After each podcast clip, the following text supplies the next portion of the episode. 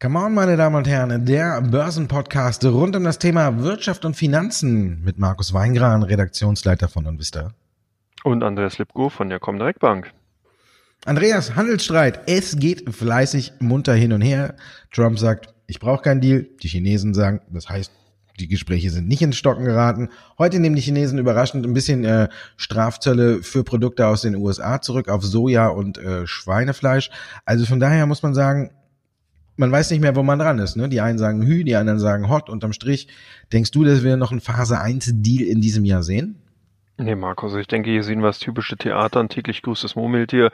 Wir sehen immer wieder, dass die eine Partei versucht, die Wogen zu glätten, wenn sozusagen äh, die andere die Wogen etwas überspannt oder ein bisschen zu groß hat werden lassen.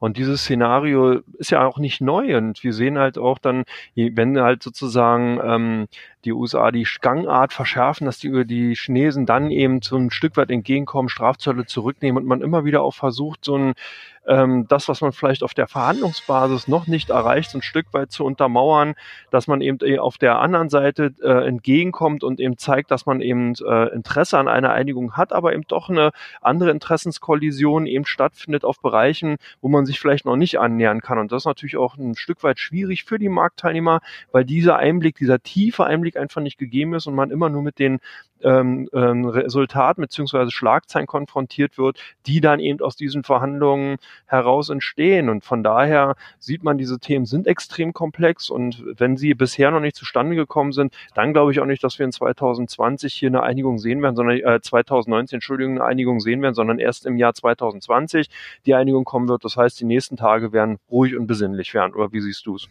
Ruhig und besinnlich, ja. Wir haben äh, Weihnachts, können ja so meine Adventskalender aufmachen mit äh, Nachrichten zum Handelsstreit.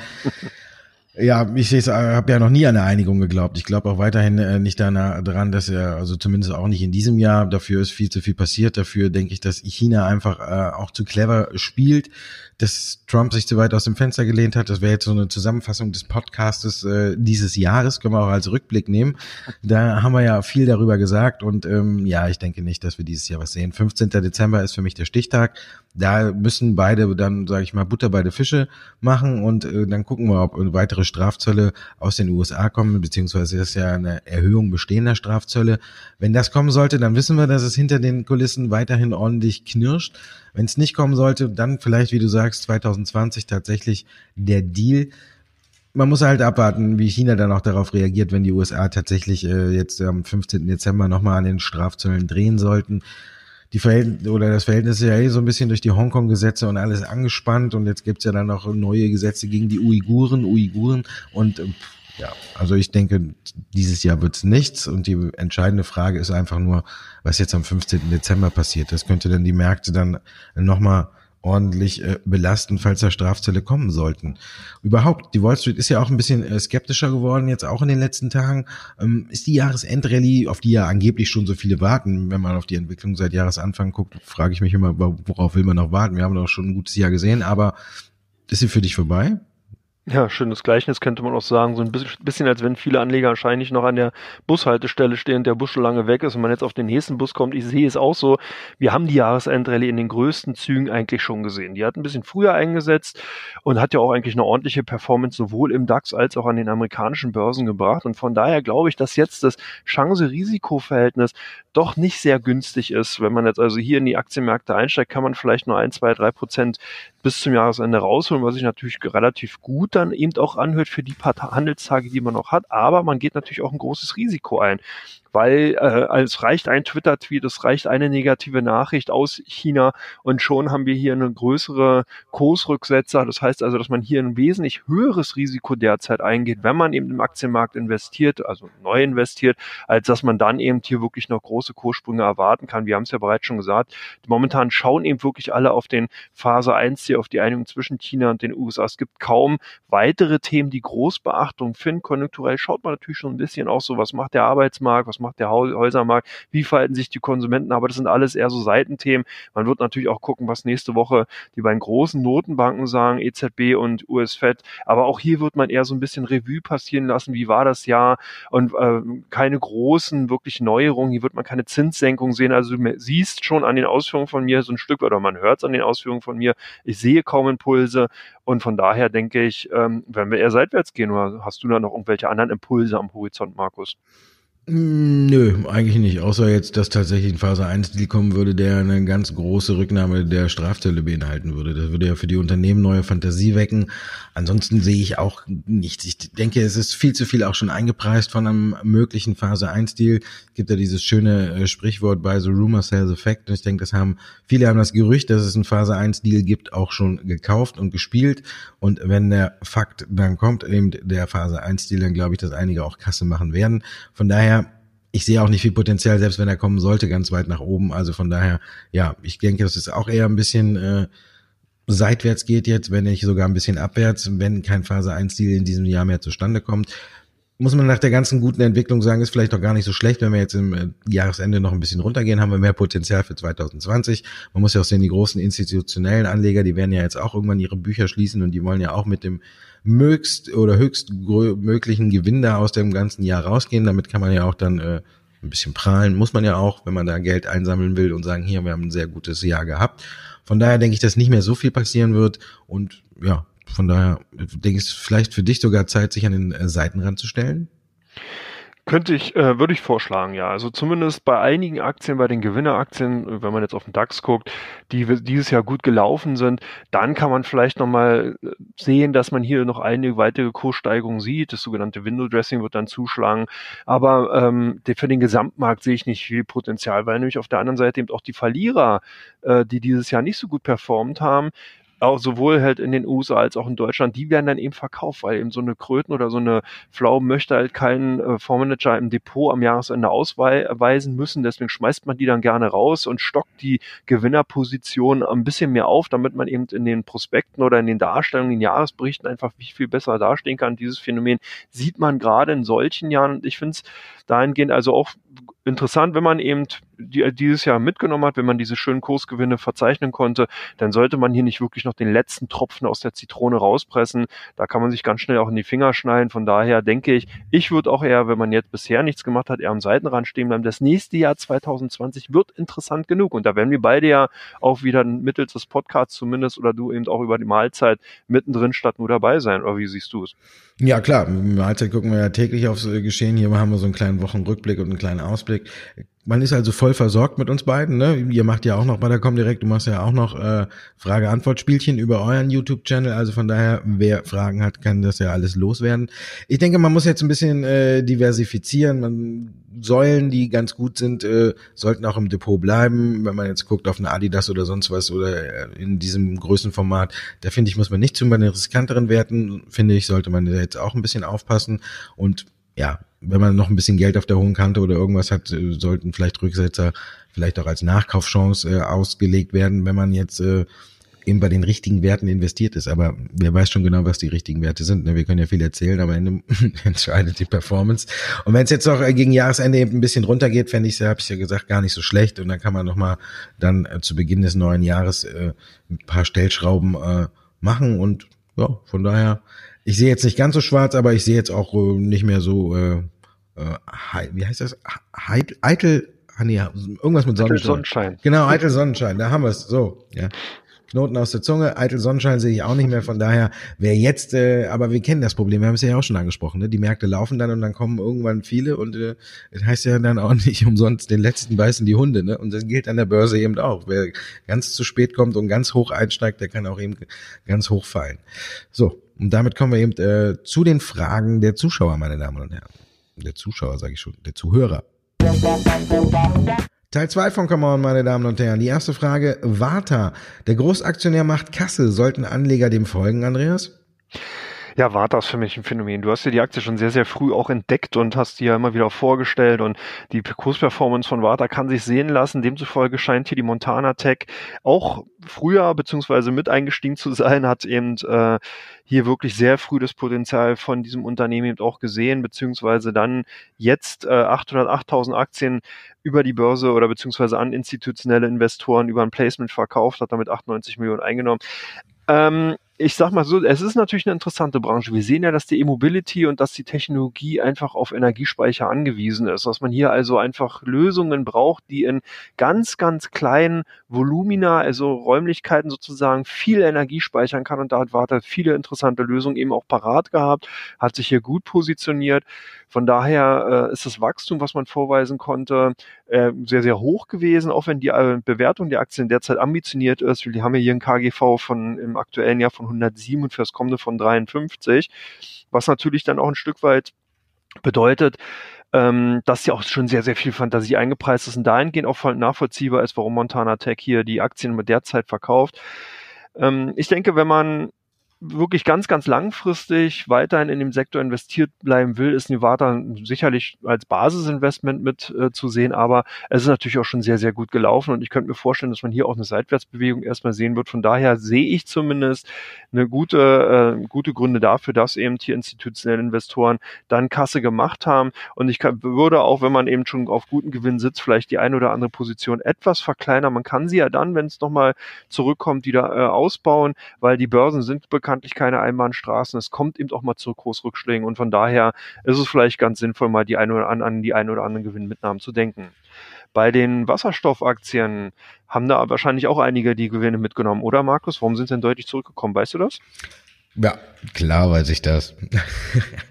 Fünf Euro ins Phasenschwein, zum Glück haben wir keins mehr, hätten wir heute schon ordentlich eingezahlt. Ja, ich, so richtig weiß man es tatsächlich nicht. Ich, ich habe es jetzt zurückgeführt auf äh, eine Präsentation von äh, Nikola Motors und äh, Iveco in Turin. Da gab es äh, den äh, neuen Truck der beiden äh, für Europa. Es gibt ja diesen Nikola Tre, das war ja bislang eigentlich ein reines Wasserstoffvehikel und äh, vergangene oder vor zwei Wochen hat Nikola Motors ja schon mit einer neuen Batterie überrascht. Da haben ja alle schon befürchtet, sie gehen von ihrer Wasserstoffproduktion äh, ab. Und dann hat der Trevor Milton, der Vorstandsvorsitzende, damals schon ja alle beruhigt. Jetzt zusammen mit Iveco war die Vorstellung in Turin des neuen Nikola Tretrax für eben äh, Europa. Und da war auch so eine kleine Überraschung, dass er in zwei Varianten angeboten wird. Man kann ihn mit Wasserstoffantrieb äh, kaufen und man kann ihn auch mit Batterieantrieb kaufen. Also von daher die neue Batterie macht jetzt den Wasserstoffaktien doch so ein bisschen das Leben schwer. Nikola Motors war ja immer der Hoffnungsträger, dass hier die Wasserstofftrucks kommen, dass die sich am Markt durchsetzen und damit da quasi so den Siegeszug der Brennstoffzelle weiter antreiben. Jetzt gibt es Deutschland oder besser gesagt in Europa eben zwei Varianten. Eine mit äh, Brennstoffzelle und eben eine mit Batterie. Und dann muss man halt auch gucken, das weiß man ja noch nicht, wie da der Preisunterschied ist. Wenn jetzt zum Beispiel der Batterietruck deutlich billiger sein sollte als der Wasserstofftruck, dann ist das tatsächlich ein herber Rückschlag äh, für die Wasserstoffaktien. Und von daher waren hier vielleicht einige ein bisschen vorsichtig, aber es gibt ja immer noch trotzdem viele Sachen, wo man drauf gucken kann, wo man es weiter ausbauen kann. Also ich denke, der Hype ist noch nicht vorbei, aber ich denke, er wird sich deutlich verlangsamen, weil Nikola Motors ja jetzt hier tatsächlich auch zweigleisig fährt. Gucken wir mal auf Saudi Aramco. Die kommen jetzt an die Börse. 8,50 ist der Preis. Und äh, würdest du zeichnen oder würdest du sagen, das ist ein interessantes Investment, was man sich ins Depot holen könnte? Ja, Saudi Aramco hat natürlich ein Stück weit auch das Problem, ähm, also es gehört ja zu den profitabelsten Unternehmen überhaupt bisher. Die, Im letzten Jahr hat man hier über 111 Milliarden US-Dollar Gewinn verzeichnen können. Und man kann sich natürlich schon die Frage stellen, warum sich die saudische Familie sozusagen von dieser Perle trennt. Und das hat damit zu tun, dass eben natürlich dieser Shift, den, also der Wechsel weg von fossilen Brennstoffen hin zu regenerativen Energien und regenerativen Antrieben hier äh, ein Paradigmenwechsel einfach auch herbeigeführt hat und sozusagen das IPO jetzt ein Stück weit auch dann sozusagen nochmal das Versilbern des Staatsschatzes ist. Also wenn man ein Stück weit ein Value-Investor ist, der so ethisch-moralische Grundvorstellungen ein bisschen beiseite schiebt, dann kann man sich die Saudi Aramco-Aktie mal ansehen und kann sich die eventuell ins Depot legen, weil man davon ausgehen kann, dass die Dividendenpolitik zumindest in den kommenden vier, fünf Jahren entsprechend hoch und entsprechend attraktiv sein wird.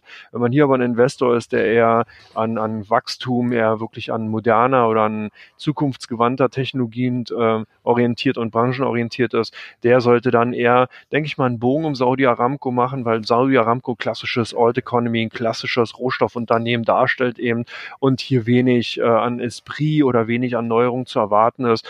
Es kommen ja auch noch andere Aktien auf den Markt. Man hat bisher nur fünf Prozent platziert.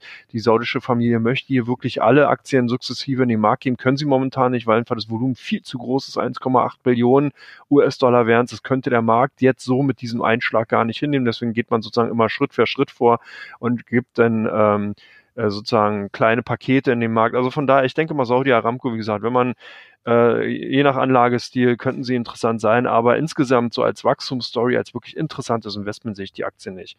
Scheint aber bei den Bayer-Aktien anders zu sein. Hier scheinen ja auch die ein oder anderen Investoren jetzt bei Bayer interessantes Investment zu sehen. Markus, woran könnte das liegen? Da habe ich mich auch gefragt diese Woche. Ich habe äh, das so ein bisschen beobachtet. Es gab eigentlich keine Nachricht, wo man jetzt sagen könnte, okay, davon könnte Bayer jetzt ein bisschen langfristig profitieren. Aber trotzdem ist die Aktie, äh, hat die sich auch in dieser Woche, wo es ja hin und her ging und alles und auch wild zuging, äh, sehr gut geschlagen. Ich weiß es nicht. Vielleicht äh, ist es tatsächlich diese so ein bisschen diese Strategie, dass man sagt, okay, ich pick mir jetzt mal die Werte raus, die 2019 nicht so gut gelaufen sind. Die könnten ja vielleicht äh, 2020 dann die großen äh, Gewinner sein. Es gibt diese Strategie wird ja oft gefahren, dass man tatsächlich sagt, okay, wer da ähm, so ein bisschen gepennt hat in dem Jahr, der kann ja im nächsten Jahr überhaupt nicht, äh, kann man ja nichts verkehrt machen. Ich, ich weiß es nicht. Vielleicht wissen auch einige, dass vielleicht bald ein Deal kommt äh, bei Glyphosat, dass man vielleicht einen Vergleich anstrebt. Ist ja auch noch möglich. Kann ja auch 2000 äh, kommen, äh, 2020 kommen. Also so richtig durchgeblickt habe ich nicht. Ich habe keine so große Erklärung. Wenn man jetzt guckt, Bayer ist auf seit Jahresfrist ich schau mal schnell, ja, eigentlich auch gar nicht so schlecht gelaufen. 13,5 Prozent seit Jahresanfang im Plus, also ist auch noch nicht mal so der richtige Nachzüglerwert. Da ist die Lufthansa oder Wirecard schon besser, die noch mal dieses Jahr eine Minus-Performance von äh, über 10 Prozent haben. Also von daher, es gibt so keinen richtigen Wert oder keinen richtigen Grund, warum die Aktie läuft. Also von daher muss ich da tatsächlich auch mal passen, anstatt jetzt hier zu spekulieren oder zu sagen, ha, ich weiß warum. Dann haben wir noch Osram eine Frage. AMS wird wohl die gesteckten Ziele verfehlen. Sollte man die Aktie dann trotzdem lieber schnell jetzt dann nochmal abgeben? Ja, wir haben ja Osram hier schon öfters mal auch als ähm, Thema gehabt und auch die Übernahme ist ja jetzt der zweite Versuch von AMS. Ich denke, dass hier, wenn, wenn äh, AMS die angestrebten 55 Prozent nicht bekommen sollte, es für Osram zumindest erstmal schwierig wird. Man hat ja gesehen, wie das Kursverhalten im Vorfeld des, der Übernahmeschlacht eben war. Hier ging es eindeutig Richtung Börsenkeller und zwar nicht nur in die erste, sondern gleich in die dritte Etage runter. Und ähm, von daher könnte das natürlich dann fortgesetzt werden. Osram muss sich dann alleine freischlagen. Margendruck ist groß, Konkurrenz aus Südostasien ist sehr, sehr groß. Man hat international diesen, den Umschwung einfach auch zu immer wieder neuen Lichttechnologien und hier hat zwar Osram auch ein oder das andere Mal gegengesteuert, aber das wird halt auch noch dauern und es wird auch schwierig sein für ein deutsches Unternehmen, sich wirklich in diesem Segment so Fuß fassen zu können. Und ich sehe, ich habe jetzt gerade nochmal gegoogelt, aber auch noch nichts gesehen, ähm, ich sehe auch nicht wirklich große Chancen, dass AMS hier die 55 Prozent erreichen wird. Es kann natürlich immer noch anders sein, es ist alles spekulativ, weil niemand weiß da genau ist, aber gestern zumindest sah es so aus, dass noch 15 Prozent gefehlt haben. Äh, zu den 5, 55 Prozent angestrebten äh, äh, als Grenze sozusagen Prozent.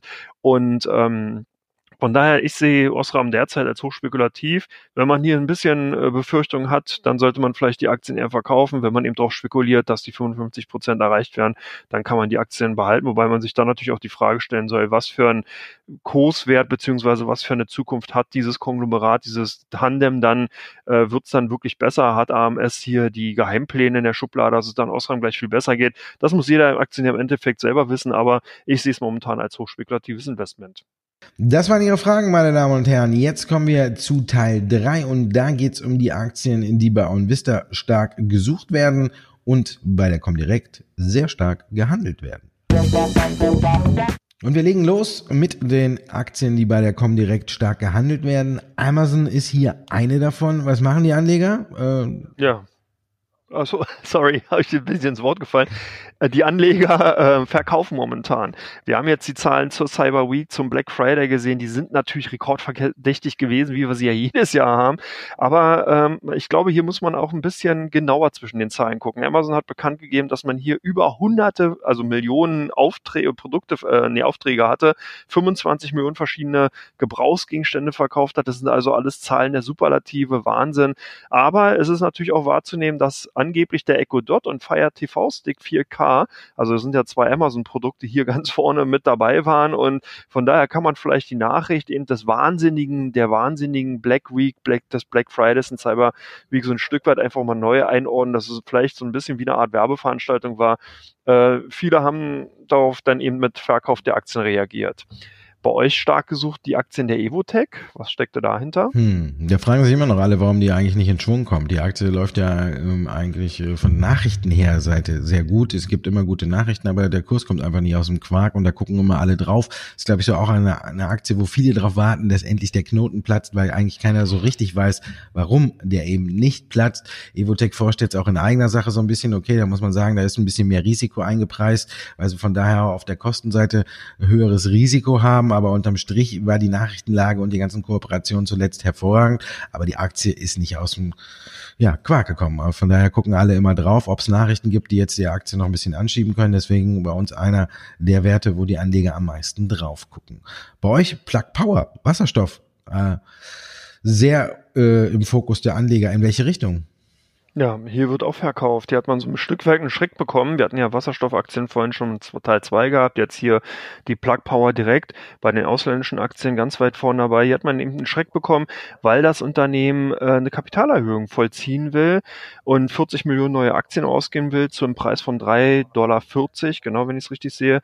Äh, und da ist man erstmal natürlich, wenn man sich die Kursperformance ansieht, denkt man, oh, jetzt kommen hier neue Aktien, Druck auf den Markt. Deswegen haben halt viele Anleger ihre Gewinne teilweise mitgenommen. Man will jetzt erstmal sehen, wie diese Aktien im Markt denn platziert werden können, beziehungsweise wie es danach weitergeht. Also von daher vielleicht auch ein Stück nachvollziehbar.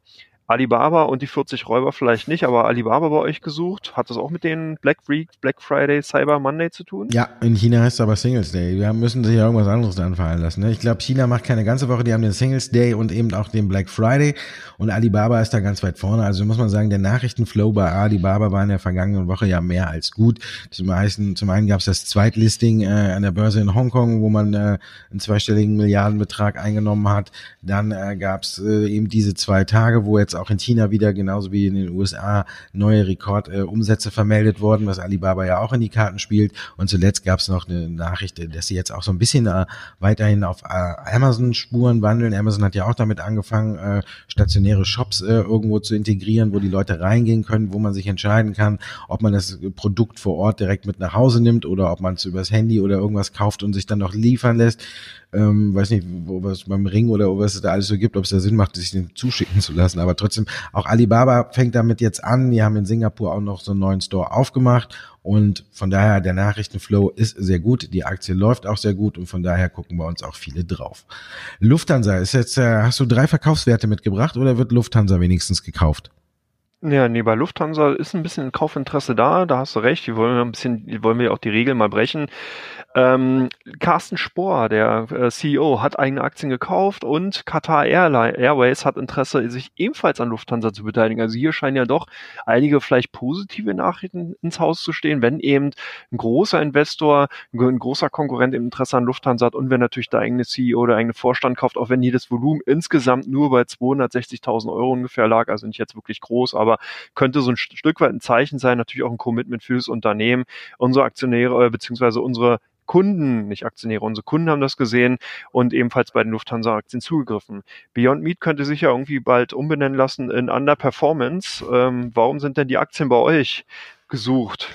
Ja, Beyond Meat ist natürlich nach diesem äh, Knaller-Börsenstart und diesem super Hype äh, immer ein Blick wert und wird bei uns auch viel nachgeguckt, weil jetzt ja auch viele darüber nachdenken, ob äh, die Aktie nicht wieder an die alten Höhen anschließen kann. Das glaube ich wiederum nicht. Und jetzt gab es zuletzt auch nochmal ein paar Nachrichten, die den Kurs ein bisschen belastet haben. Äh, Impossible Foods, einer der größten Konkurrenten, strebt jetzt wohl auch an die Börse und von daher haben das einige Anleger da jetzt auch nochmal genutzt, um so ein bisschen aufs Verkaufsknöpfchen zu drücken. Ich glaube trotzdem, dass die Aktie äh, ganz gute Chancen hatte äh, weiter noch ein bisschen zu steigen. Ich denke, wir sehen diesen Hype nicht mehr, aber die Zahlen passen ja. Ich denke, dass sie jetzt in den schwarzen Bereich vordringen und wenn jetzt äh, die Zahlen fürs vierte Quartal ebenfalls schwarz sind, dann haben sie ja in diesem Quartal schon oder in diesem Jahr immerhin schon zwei Quartale mit schwarzen Zahlen. Wenn man es auf 2020 umrechnet, dürfte das dann wohl das erste Jahr sein, was voll profitabel ist und von daher sind die Aussichten gar nicht so schlecht. Wir hatten diese Lock-up-Periode, wo viele den Hype genutzt haben und ausgestiegen sind bei der Aktie. Jetzt dürfte aber das auch abgehakt sein. Wer die Aktie noch halten will, der hat sie jetzt noch und ich denke, es geht ein bisschen weiter, wieder nach oben, sollte man sich jetzt genauer angucken und ja, ist jetzt kein Grund irgendwie da äh, die Flinte ins Korn zu werfen, ne? obwohl die ja keine Flinte brauchen, ne? die brauchen ja eher einen Mähdrescher oder so. Allen nochmal einen schönen Nikolaustag, haben wir vielleicht vergessen oder auch gesagt, ich weiß nicht genau, auf jeden Fall an dieser Stelle nochmal. Viel Spaß bei den Süßigkeiten essen.